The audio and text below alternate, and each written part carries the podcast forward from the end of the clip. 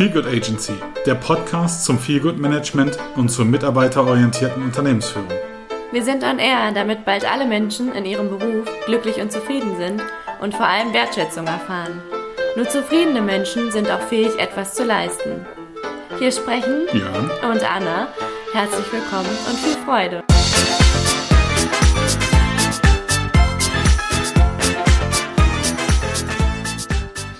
Ja, guten Morgen, liebe Andrea. Herzlich willkommen in der Feelgood Agency. Ich habe dich gestern ganz spontan dazu gebeten oder dir gefragt, ob du nicht Lust hast, mit mir in unserem Podcast zu erscheinen und äh, freue mich, dass du ja gesagt hast. Also herzlich willkommen bei uns in der Feelgood Agency. Vielen Dank, lieber Björn. Ja, die Andrea, ihr kennt sie wahrscheinlich alle nur bedingt. Vielleicht kennt ihr sie schon, denn äh, sie ist seit neuestem Autorin und äh, hat ein Buch geschrieben, die Green Rebels. Andrea, erzähl uns doch mal kurz, worum es darin geht. Bei den Green Rebels geht es um das Thema grünes Gründen und insbesondere um das Thema Frauen beim grünen Gründen. Ähm, ich habe zusammen mit meiner Co-Autorin, das ist meine Schwester Lisa, ähm, die du ja auch sehr gut kennst, ähm, 13 Frauen porträtiert und ihren Weg ähm, hin zum eigenen Unternehmen ähm, dargestellt, gezeigt, die ganzen Herausforderungen, die sie hatten. Es geht um Erfolge, es geht aber auch um das Thema Scheitern beziehungsweise Neuanfänge, ähm, wie man damit umgeht, wenn das eigene Unternehmen nach ein paar Jahren eben nicht mehr so floriert oder eben nicht das ist, ähm, was sich die Frauen gewünscht haben. Es soll ein Mutmachbuch sein für viele da draußen, die gründen wollen. Denn ich glaube, wir leben in einer Zeit, in der der Wandel wichtiger ist als jemals zuvor, in dem kleine grüne Ideen zu was ganz Großem werden können. Absolut. Und ähm, ich habe das gelesen, habe auch ein, zwei der Protagonistinnen in diesem Buch außerhalb des äh, der Autorenschaft äh, kennenlernen dürfen und ähm, kann jedem nur empfehlen, in das Buch zu lesen, der sich ein wenig auch inspirieren lassen möchte da draußen, ähm, was Nachhaltigkeit anbelangt und vor allen Dingen und deswegen bin ich ganz froh, dass du heute noch hier bist bei uns äh, in Schweden. Ähm, äh, ja, das Thema Mut in die Hand nimmt und mhm. ähm, ja auch keine Angst vor Erfolg oder vor dem Scheitern halt. Ja, also das finde ich ganz wichtig. Und heute war ja eigentlich mein Ansinn, über Erfolg zu sprechen. Übrigens für euch alle da draußen, falls ihr es im Hintergrund ein bisschen fiepen hört, das mag Newton sein. Newton ist ein neues Member der Feelgood Agency, ist unser Feelgood Hund. Der ist knappe äh, sechs Monate alt und ja, Andrea ist äh, junge Mutter und äh, hat äh, ihren kleinen Sohn mitgebracht und äh, da ist er ein bisschen, ja, wie soll man sagen, ein bisschen eifersüchtig und äh, kriegt ein bisschen wenig Aufmerksamkeit aber auch das äh, darf er lernen und da ein bisschen durchgehen. Dennoch möchte ich es ihm nicht verbieten, ab und zu mal ein Laut von sich zu geben. Nur für euch, falls ihr es hört. Newton ist mit am Start. Und ja, Andrea, wir wollten heute auch ein bisschen über Erfolg reden. Was, was verbindest du mit Erfolg? Also ich glaube, ähm, für mich ist, es gibt zwei Ebene, Ebenen für mich im Bereich Erfolg. Das eine ist so das ganz, ich sag mal vielleicht sogar materielle, auf den Job bezogen, ähm, wenn man sich ja, wenn man erfolgreich ist im Sinne von einer Karriere vielleicht oder man, man gönnt sich was, man hat vielleicht auch Anerkennung, Statussymbole, dass man denkt so, oh, derjenige muss ja erfolgreich sein, das ist das eine. Und das andere, ich glaube, das ist, ist so ein bisschen das Ideelle. Also ich setze mir persönliche Ziele und ähm, die mögen ganz individuell und ganz unterschiedlich sein. Vielleicht was, was für andere überhaupt gar kein wirkliches Ziel ist, weil es vielleicht zu klein ist, ist für mich aber schon was sehr, sehr Großes.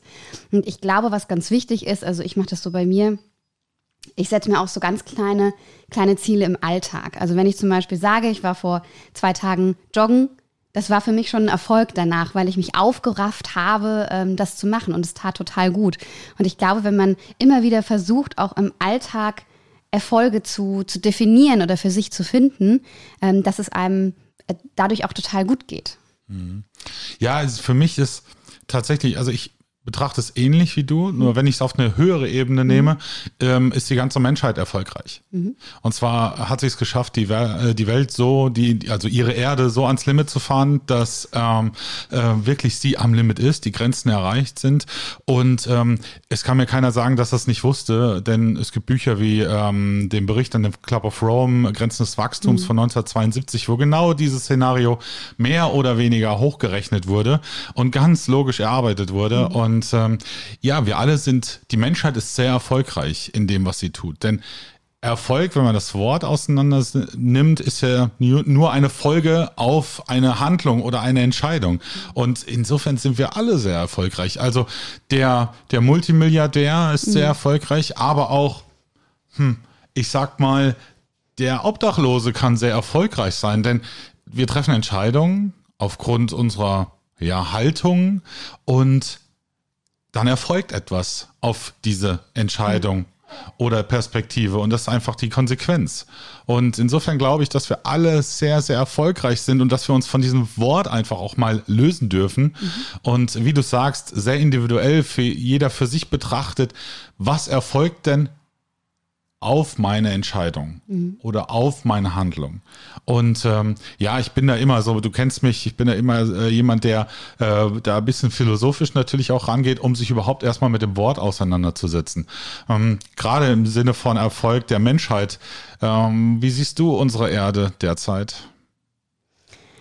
Ähm, ich glaube, wir sind echt so an einem, an einem Scheidepunkt. Ähm, und zwar das schon länger, aber viele wollen da nicht wirklich hingucken. Ich glaube, dass ähm, viele auch Angst davor haben, ähm, sich und, und ihr Leben zu ändern. Ähm, ich glaube, das ist aber ganz von ganz, ganz großer Notwendigkeit. Ähm, das Problem ist, dass manchmal alles ganz weit weg erscheint, vor allem für uns. Also ich kann ja vor allem nur für uns und unsere Kultur und unser Land hier sprechen. Ähm, ich weiß zum Beispiel nur bedingt, wie sich, ähm, wie sich Klimawandel oder ähm, soziale Verhältnisse in anderen Ländern anfühlen. Ähm, und ich glaube, dass wir da dringend was, was tun müssen. Aber viele sind so festgefahren in ihren, in, in ihren Lebensverhältnissen. Und ich glaube auch, die haben eine ganz große Angst und ich glaube, irgendwann wird aber wird, wird die Angst vor der Klimakatastrophe, die Angst vor der Änderung der eigenen Umstände ähm, dazu führen, dass sich dann letztendlich doch was ändert. Aber dann wird es wahrscheinlich schon zu spät sein. Mhm. Und ich glaube, dass wir, dass wir jetzt was tun müssen. Ich habe meinen Spruch ähm, gelesen, es ist jetzt auf jeden Fall auch wirtschaftlicher, sozusagen jetzt was zu ändern, als die Katastrophen und das, was danach folgt, sozusagen zu beheben oder zu beseitigen. Deswegen ist es letztendlich auch, wenn wir, wenn wir es wirtschaftlich betrachten, wäre es eigentlich jetzt erfolgreicher, wir würden jetzt was ändern, als dass wir später an den Folgen sozusagen die beheben oder an denen rumdoktern. Er ist eben schon dann zwei, drei Schritte weiter. Also mhm. der Weg, ich sag mal, das ist ja äh, etwas, was du beschleunigt hast und kaum mehr aufhalten kannst. Deswegen, je mehr Geschwindigkeit es nimmt oder annimmt, ja. desto schwieriger sind natürlich die Kräfte oder desto größer müssen die Kräfte sein, um das mhm. aufzuhalten. Jetzt haben wir gestern über den Mikrokosmos des Einzelnen gesprochen, um zu sagen, mm, um erfolgreich in der Nachhaltigkeit zu sein, wo kann ich denn anfangen oder bei mir, was kann ich denn machen, um vielleicht einen kleinen Einfluss zu haben? Also ich glaube, Nachhaltigkeit hat ganz viel mit Bewusstsein und mit einer Haltung zu tun. Und äh, da kann jeder was machen.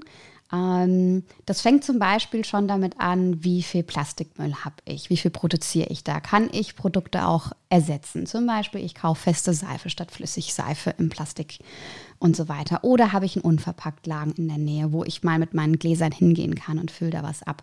Fahre ich öfter mit dem Fahrrad als mit dem Auto. Es gibt natürlich Menschen, die sind auf ein Auto angewiesen, weil sie ähm, ländlich wohnen, zum Beispiel, wie ihr das ja auch tut. Aber dann sich ganz bewusst zu machen, ähm, muss ich diese Autofahrt jetzt gerade machen? Ähm, oder was tankt eigentlich mein Auto? Was fahre ich eigentlich für ein Auto? Fahre ich da immer alleine? Ähm, auch das Thema Reisen zum Beispiel, also wie häufig äh, muss ich zum Beispiel fliegen? Fliege ich wirklich nach wie vor für ein Wochenende nach äh, Barcelona oder Berlin oder sowas? Oder ähm, kann ich die Reise auch mit dem Zug ähm, ähm, zurücklegen? Ähm, generell das Thema Konsum, also sich immer wieder so hinterfragen, brauche ich das wirklich? Ich habe überhaupt nichts gegen, gegen Konsum, also ähm, wir müssen Lebensmittel konsumieren, wir brauchen mal ähm, ein paar neue Socken ähm, oder, oder ein neues Möbelstück, aber sich dann eben auch die Zeit zu nehmen, äh, die hat man ja in der Regel nicht, aber man muss sie sich dann eben nehmen, zu recherchieren, was ist das richtige Produkt, ist es fair produziert, ist es ähm, ökologisch hergestellt, hat es keine Schadstoffe. Ich glaube, wenn man sich auch damit beschäftigt, ähm, ähm, was es so an Schadstoffen im Essen und in Möbeln und in Kleidung gibt und sowas, ähm, dann wird einem erstmal bewusst, was man da eigentlich trägt, atmet und isst. Und ähm, es ist am Anfang wirklich ein bisschen Arbeit, also man muss da mit einem kleinen Invest reingehen. Ähm, ich habe aber die Erfahrung gemacht, wenn man einmal so im Flow ist, dann ist das ganz leicht. Und dann, wenn man sich einmal zum Beispiel auch für eine Marke dann entschieden hat, die man gut findet, wo man weiß, die ähm, behandeln ihre Mitarbeiter fair, die sind fair zu ihren ähm, Lieferanten, äh, die machen tolle Produkte und die Produkte, wenn man die liebt, dann kauft man die auch immer wieder. Äh, natürlich sollte man immer wieder überprüfen, ist das noch alles so richtig, passt das noch alles zu mir. Ähm, aber dann wird es, finde ich, recht leicht. Mhm. Jetzt hast du gerade gesagt, wenn man Arbeitgeber hat, die so ein bisschen nachhaltig sind, mhm. ähm, du bist, schreibst ja nicht nur Bücher, ähm, sondern bist auch in der Textilindustrie unterwegs, wenn ich das richtig äh, ausdrücke, ja. ja. Und ähm, hast, glaube ich, schon einen nachhaltigen Arbeitgeber gefunden. Oder mhm. ähm, das war ja auch dein Ansinnen zu sagen, hey, ich gehe von einem ganz großen Konzern äh, weg ähm, und gehe hin zu einem mittelständischen Unternehmen, mhm. ähm, was einfach viel, viel nachhaltiger ist. Wie, wie war das für dich in dieser Entscheidung? Auch im Sinne von Erfolg, weil du kannst mhm. ja im mhm. Konzern ganz anders erfolgreich sein mhm. als in so einem mittelständischen Unternehmen. Mhm. Also ich habe ähm, sehr lange gebraucht, um mich äh, aus diesem Großkonzern zu lösen, tatsächlich. Das waren ähm, ganz merkwürdige Mechanismen, die, die mich da gehalten haben. Natürlich auch einfach, weil man dann lange schon da ist, weil da ähm, natürlich auch Perspektiven irgendwie da sind, ne? wenn das Unternehmen irgendwie mehr als 1000, 1400 Mitarbeiter hat. Und ähm, ich musste da einen recht klaren Cut machen, um zu sagen, okay, ich, ich muss da mal raus und äh, hatte mir dann eine Zeit genommen, um darüber nachzudenken, was ich eigentlich wirklich möchte und für wen ich vor allem arbeiten möchte. Und als ähm, ich mich dann beworben habe, sind für mich auch außerhalb der Textilbranche Unternehmen in Frage gekommen, weil für mich das sozusagen das Warum, der Purpose, der, der Inhalt wichtiger war als quasi tatsächlich ähm, ja sozusagen meine, meine Leidenschaft für Mode und Textil. Ähm, also ich habe mich bei ähm, Unternehmen beworben, die, die, die nachhaltige Produkte fürs Bad machen, die ähm, vegane Lebensmittel herstellen, natürlich auch äh, Textilprodukte. Letztendlich ist es dann wieder Textil geworden. Da bin ich auch äh, sehr, sehr dankbar, dass ich sozusagen, ich sag mal, das Warum und meine Leidenschaft für Textil und Mode dann doch verbinden konnte. Ähm, und ich habe dafür in Kauf genommen, dass mein Gehalt nicht gesteigert wurde nach, äh, nach dem Wechsel, eher im Gegenteil, aber noch in einem Rahmen, der für mich vollkommen vertretbar ist, weil ich auch weiß, was ich sozusagen zum Leben brauche. Ähm, ich wusste aber gleichzeitig, da es ein mittelständisches Unternehmen ist, dass ähm, die, die krasse Anzahl der Überstunden etwas weniger ist, dass vielleicht der Druck auch ein bisschen geringer ist, dass es der Umgang miteinander viel familiärer ist. Und ich muss sagen, dadurch, dass es ein kleines Unternehmen ist, ist mein Wirkungsbereich sehr viel größer geworden. Die Sichtbarkeit ist sehr viel größer geworden. Und das ist eine Art von Anerkennung, die ich auch als Erfolg bezeichne. Mhm. Ähm, vielen Dank, dass du das mit uns teilst, weil das ist ja auch nicht gängig. Mhm. Ja? ähm, jetzt sagst du, du hast, du hast relativ viel dafür auch in Kauf genommen, dass mhm. dein Sinn erfüllt wird. Wir Menschen sind ja Sinnwesen. Und ähm, das heißt, äh, du, du hast auch, ihr kommt ja aus Hamburg mhm. und ähm, dein Arbeitgeber ist, ich sag mal, im Großraum Frankfurt. Mhm. Ähm, das ist ja auch schon mal eine Nummer. Ja, mhm. ich, ich glaube, du lebst nach wie vor in Hamburg und ja. äh, kannst das aber mit, oder dein Arbeitgeber ist da so flexibel. Flexibel geworden, Gut. muss man dazu sagen. Also ja. am Anfang habe ich tatsächlich, weil ich so sehr für diese Firma arbeiten wollte, ich kannte die auch schon von meiner Mama noch. Ähm, und die hat mich auch ähm, sehr lange begleitet, immer mal wieder. Ich habe immer wieder geguckt, wie sie sich entwickeln, was die machen. Die waren so ein bisschen öko angestaubt von früher ähm, wollen jetzt aber sich modernisieren, haben auch schon einen großen Schritt gemacht und ich fand die immer total spannend. Also es war wirklich so eine Firma, wo ich immer dachte, so, oh, für die würde ich so gerne mal arbeiten. Und ähm, als es dann zustande kam, ähm, ich habe da auch viel mit meinem Partner dann drüber gesprochen, habe ich gesagt, ich muss diesen Job annehmen, auch wenn er nicht in Hamburg ist. Und am Anfang, das war noch vor Corona, also Prä-Corona-Zeit, ähm, waren die mit Homeoffice und Remote Work noch eher ein bisschen konservativ unterwegs. Ich habe mir dann ähm, dort ein WG-Zimmer genommen und bin gependelt, alles mit dem Zug, hab geguckt, wie häufig. Ähm, ne, also ich bin, glaube ich, zweimal im Monat äh, nach Hamburg gefahren mit dem Zug oder eben dann manchmal noch weiter südlich zu meinen Eltern. Auch schön, habe ich mehr Zeit irgendwie mit meinen Eltern noch verbringen können. Also es hat immer sozusagen Vor- und Nachteile. Und als Corona dann kam, ich muss sagen, tatsächlich war das vielleicht für mich in der Situation auch was Positives, sind natürlich alle auf einmal im Homeoffice gewesen. Auch ich. Und ich war dann damals in Hamburg. Und das geht jetzt natürlich schon eine Weile so. Und die Firma hat sich entschieden, dass das sozusagen ganz individuell zukünftig gelebt werden kann. Ich glaube, die haben auch gemerkt, ähm, dass die dass da genug Vertrauen auch da ist auf beiden Seiten, dass genug Kommunikation auch funktioniert, ähm, dass, ich sage es jetzt mal so plakativ, die Mitarbeiter auch arbeiten im Homeoffice und nicht äh, im Garten liegen und einen Pina Colada trinken. Mhm. Und ähm, natürlich muss man sagen, jetzt in der Textilindustrie und auch in der Produktentwicklung muss man immer mal wieder auch vor Ort sein. Aber ich glaube, da gibt es, da gibt es Lösungen. Natürlich fliege ich nicht nach Frankfurt ganz klar. Ähm, ich muss dann natürlich aber trotzdem irgendwie hinkommen und das dann natürlich mit dem Zug. Ich glaube, das ist für mich gerade die, ich sag mal, nachhaltigste Variante. Ja, das ist so spannend auch. Entschuldigung, da war Corona sehr erfolgreich. Mhm. Also, dass es solche Möglichkeiten mhm. mittlerweile gibt.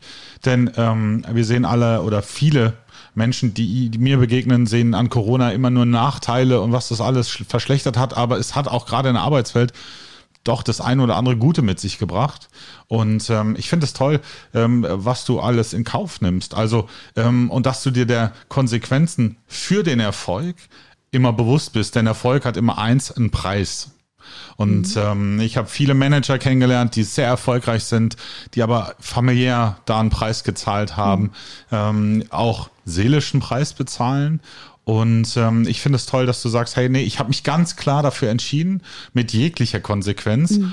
Und ähm, bin auch, also frei nach Nietzsche, wer ein starkes Warum hat, er trägt fast jedes Wie. Ja, und mhm. ähm, ja, da hat vielleicht auch dann Corona seinen Erfolg dazu beigetragen, dass die Verbindung zum Unternehmen vielleicht noch eine bessere geworden ist, weil sie sich so flexibel aufgestellt haben. Ja, auf jeden Fall. Das ist sehr schön. Wir wollen das Unternehmen trotzdem nicht verraten, weil es ist alles nicht abgestimmt. Das war alles sehr spontan. Aber ähm, ja, der ein oder andere, der sich in der Branche auskennt, wird wahrscheinlich drauf kommen. Mhm. Mhm. Jetzt habe ich noch eine Frage in Richtung, ähm, ja, dieses erfolgreich sein, gerade in Konzernen. Wir haben das beide erlebt. Wir waren beide in Konzernen mhm. unterwegs. Ähm, jetzt hat man da natürlich viele, viele Chancen oder Perspektiven im Unternehmen, mhm. Entwicklungsperspektiven, die sind gut aufgestellt. Ähm, was ich aber verstanden habe, der, der, äh, der Erfolgsfaktor von großen Konzernen ist auch die Fluktuation, eben dieses Durchheizen von Potenzialen. Wie hast du das wahrgenommen damals? Ähm, ich glaube jetzt in der Retrospektive natürlich noch deutlich krasser, also wirklich so als ähm, so die Getriebene. Ich habe ähm, da mit 24 Jahren angefangen zu arbeiten, direkt nach meinem Master und ähm, wollte natürlich auch. Ne? Also da war eine unglaublich hohe Motivation. Ich war auch irgendwie äh, stolz darauf, auf, die, auf diesen Job. Ich fand, Hamburg war für mich neu. Ich komme ja eigentlich nicht gebürtig aus Hamburg und ähm, ich glaube, dass gerade, ich sag mal, junge Erwachsene auch dann ganz schnell in so einen Strudel reinkommen, ne? weil sie natürlich weiterkommen wollen und weil sie was lernen wollen und ähm, das vielleicht auch ein bisschen, ja, vielleicht irgendwie auch missverstehen. Ne? Also wo ist die eigene Entwicklungskurve und äh, wann lebt man mehr für das Unternehmen als, als für sich? Und natürlich nehmen das solche Unternehmen gerne mit. Mhm. Ähm, ne, weil sie ja davon profitieren, dass da jemand ist, der engagiert und motiviert ist und ähm, in der Regel natürlich auch noch sehr bezahlbar. Ähm, ich habe in den acht Jahren im Konzern sehr, sehr viele Burnouts gesehen. Das heißt nicht, dass es in mittelständischen Unternehmen kein, keine Burnouts gibt.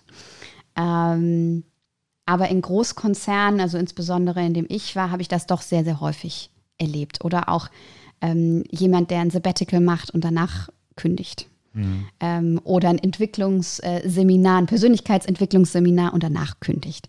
Weil da geht es ja dann darum, so, warum mache ich das eigentlich hier? Und ähm, das fand ich schon sehr bezeichnend. Ähm, ich habe dann im Laufe der Jahre auch einfach gemerkt, so wow, ich muss auf mich selber so sehr aufpassen, ähm, und mich auch immer wieder abgrenzen. Das ist einerseits gut, dass ich das gelernt habe für mich, aber andererseits war das auch, das tat ganz schön weh. Also ich habe so viel Stunden meines Lebens investiert, für die zu arbeiten und ähm, das, da kommt nicht immer jemand und sagt, ähm, hast du super gemacht, richtig toll. Ja, da an der Stelle muss ich gleich mal einhaken, weil ähm, ja die Feelgood Agency beschäftigt sich ja im Schwerpunkt mit Feelgood Management mhm. und ähm, gerade weil du sagst, mh, hm, ich musste mich selbst davor schützen oder mir bewusst werden, was ich hier gerade reinbringe, also mein Input, mhm. den ich mitbringe. Ähm, da ist meine Frage, wie wäre es für dich aus mal so reflektierend gewesen, wenn es eine Feelgood-Managerin, einen Feelgood-Manager gegeben hätte, der dich ab und zu mal ja begleitet. Ähm, du sagst Persönlichkeitsentwicklung, ähm, der vielleicht kein Seminar dazu anbietet, aber einfach mal so ähm, eine offene Tür hat oder einfach auf dem Flur mal vorbeikommt äh, und sagt, Mensch Andrea, wie geht's dir?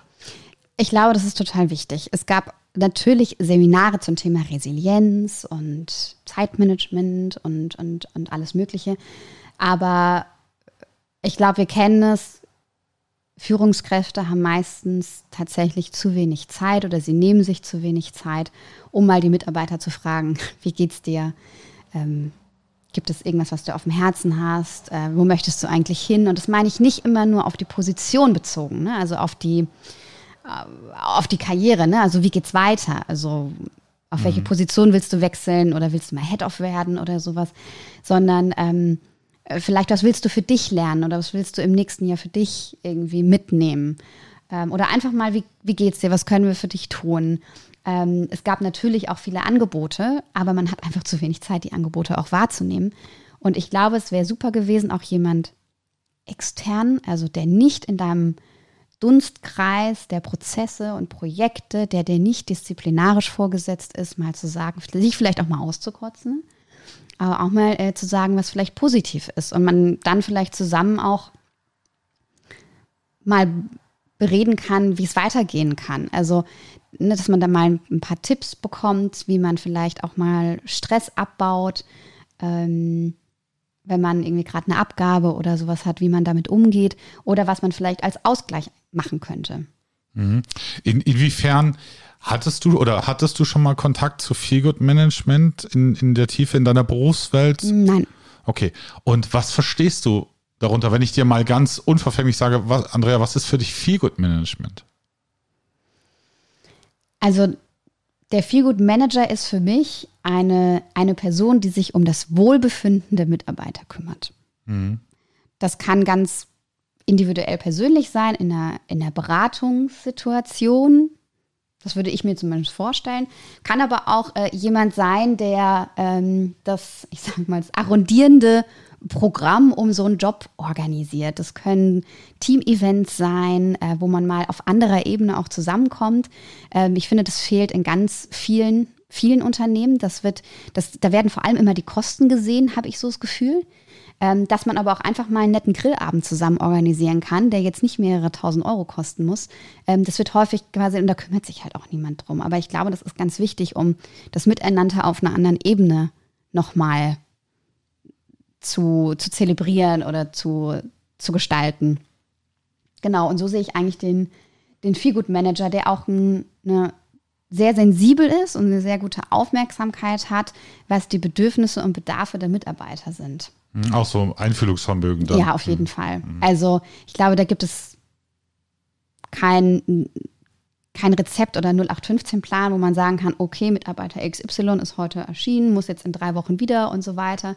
Ähm, ich glaube, das ist was äh, total Emotionales. Und wie, wie, gesagt, ich glaube, man braucht eine ganz hohe Sensibilität, um, um da auch so ein bisschen reinzuspüren, wie es einem gerade so geht. Ähm, muss die Mitarbeiter natürlich da auch ein bisschen kennen. Ne? Also also auch was Organisches vor mhm. allen Dingen, eben nicht getaktet, sondern wirklich organisch. Wo hat jeder seinen Abholpunkt? Ähm, kann ich eine Beziehung aufbauen oder ist im Moment einfach auch der Freiraum ähm, mhm. da, den ich ihm, ihr lassen muss? Mhm. Ich glaube auch, dass es da individuell unterschiedliche Bedürfnisse gibt. Vielleicht denken manche so, nee, brauche ich nicht. Hm. Ist mir nicht wichtig oder brauche ich nicht oder mir geht es total gut, ich bin total gesettelt.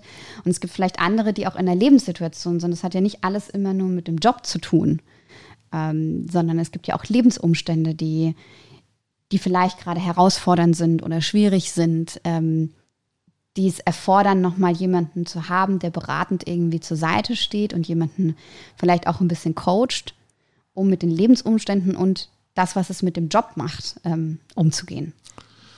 Jetzt bist du vor wenigen Monaten Mutter geworden und ähm, ich glaube auch erstens die Distanz zum Arbeitgeber, mhm. dann die Situation an sich, ähm, auch Mutter zu werden, ähm, war, glaube ich, herausfordernd für, für dich und deinen Sohn. Ja.